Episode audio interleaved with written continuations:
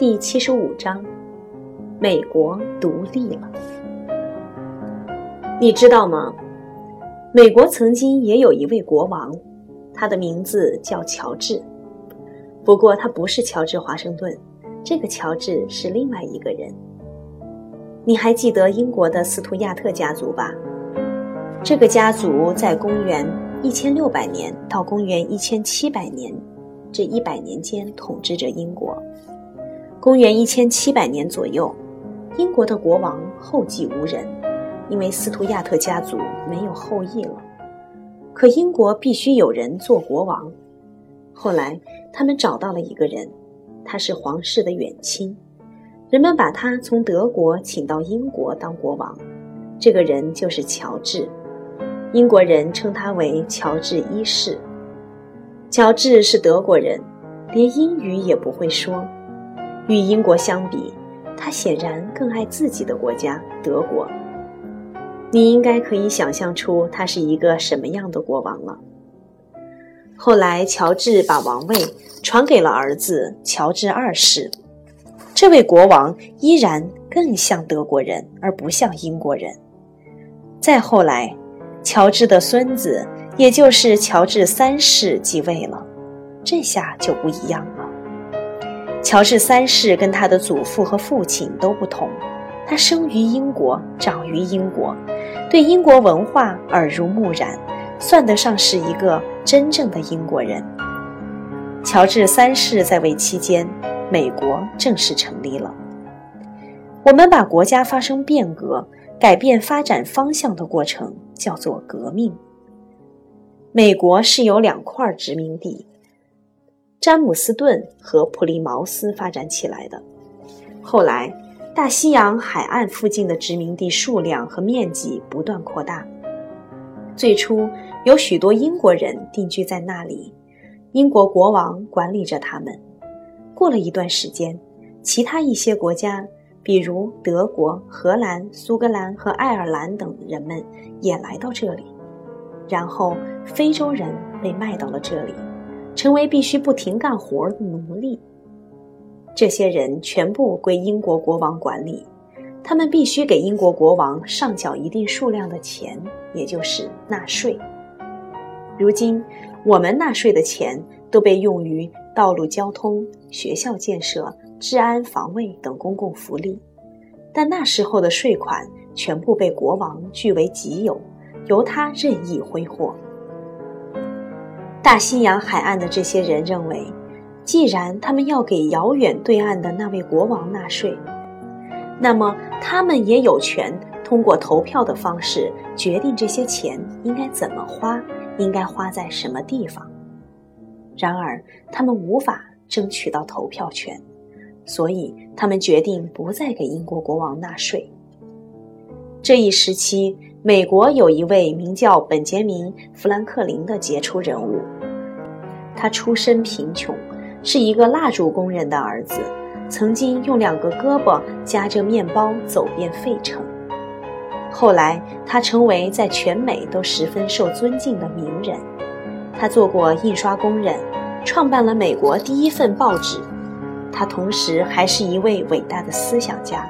并且是新式火炉、油灯的发明者，他的贡献还有很多，不过最著名的还是他在暴风雨中捕捉闪电的实验。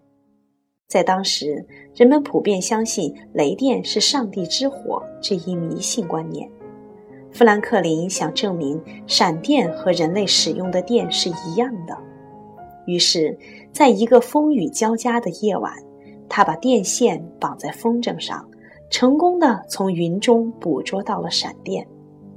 富兰克林被看作是西方最伟大的智者之一。为了让英国国王在殖民地纳税这一问题上转变态度，富兰克林被派往英国，试图与英国国王达成协议。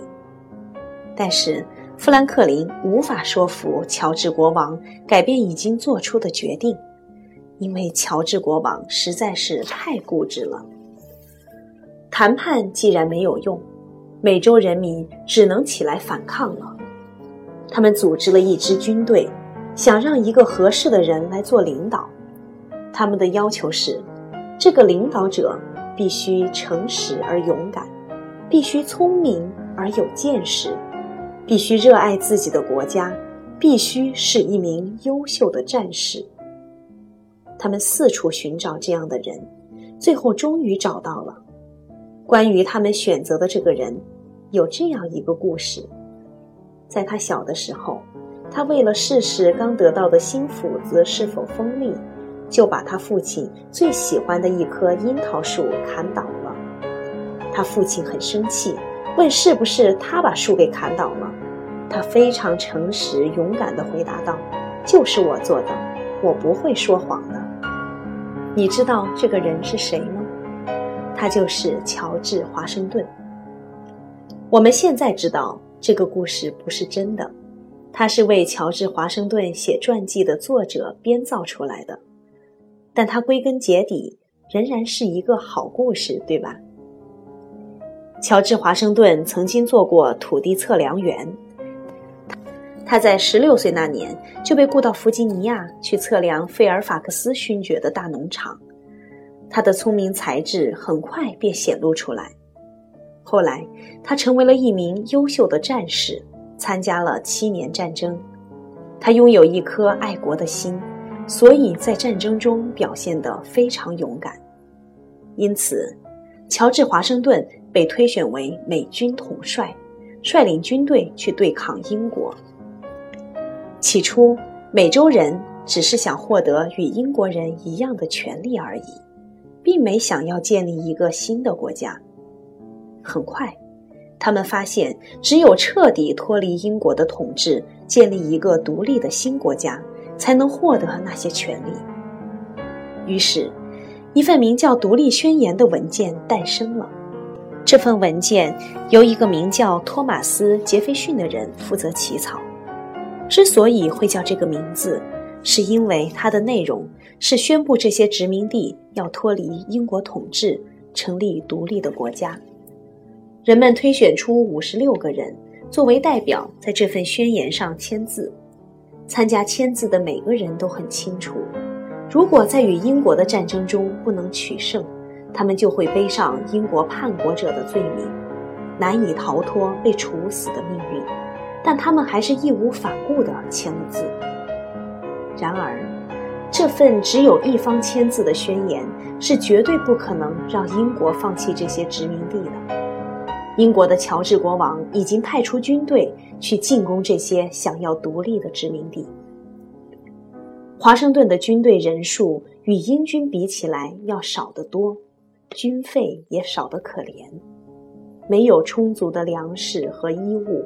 枪支弹药也很少，有一年冬天，这些士兵就差点因为饥饿和寒冷而死去。这样下去，如果没有援助的话，这支队伍很快就会灭亡。但是华盛顿从不放弃，他激励着士兵，让他们鼓起勇气。本杰明·富兰克林再次被派到海外，当然，这一次。他不是去英国，而是去法国。他要争取到法国的援助。在七年战争中，法国失去了他在美洲的殖民地加拿大，所以法国跟英国矛盾很深。不过，法国一开始并没有对美洲人伸出援手，因为华盛顿的军队已经败给英军太多次了，人们一般都不会帮助失败者。独立宣言发表后的第二年，美军在纽约州的萨拉托加大败英军，于是法国国王才对这场战争产生了一些兴趣。他开始帮助殖民地的人们继续这场战争。有个年轻的法国贵族名叫拉法叶，他从法国赶来，跟随华盛顿将军作战，并且由于他的出色表现，获得了许多荣誉。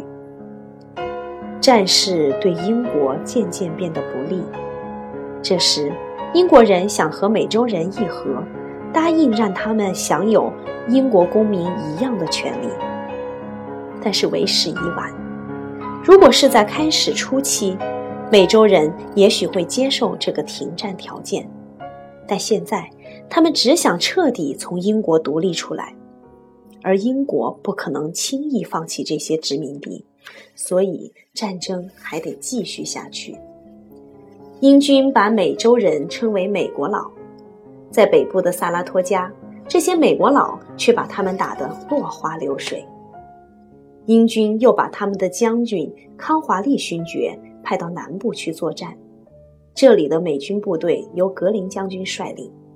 康华利勋爵想与格林进行正面交锋，却被格林带着到处绕圈子，使康华利的部队十分疲惫。最后，他们被引到了弗吉尼亚海岸的一个小地方约克镇。美军在这里迅速包围了康华利的军队，使他们措手不及，无路可逃。康华利面对着两难的处境：美军军队在陆地这边，而赶来增援的法国舰队在海岸那边。于是，他只能投降。但是乔治国王却死要面子，他只是说：“那我们议和吧。”公元一七八三年，双方签署了停战协议。这场持续了八年的战争终于宣告结束，殖民地从英国独立了出来。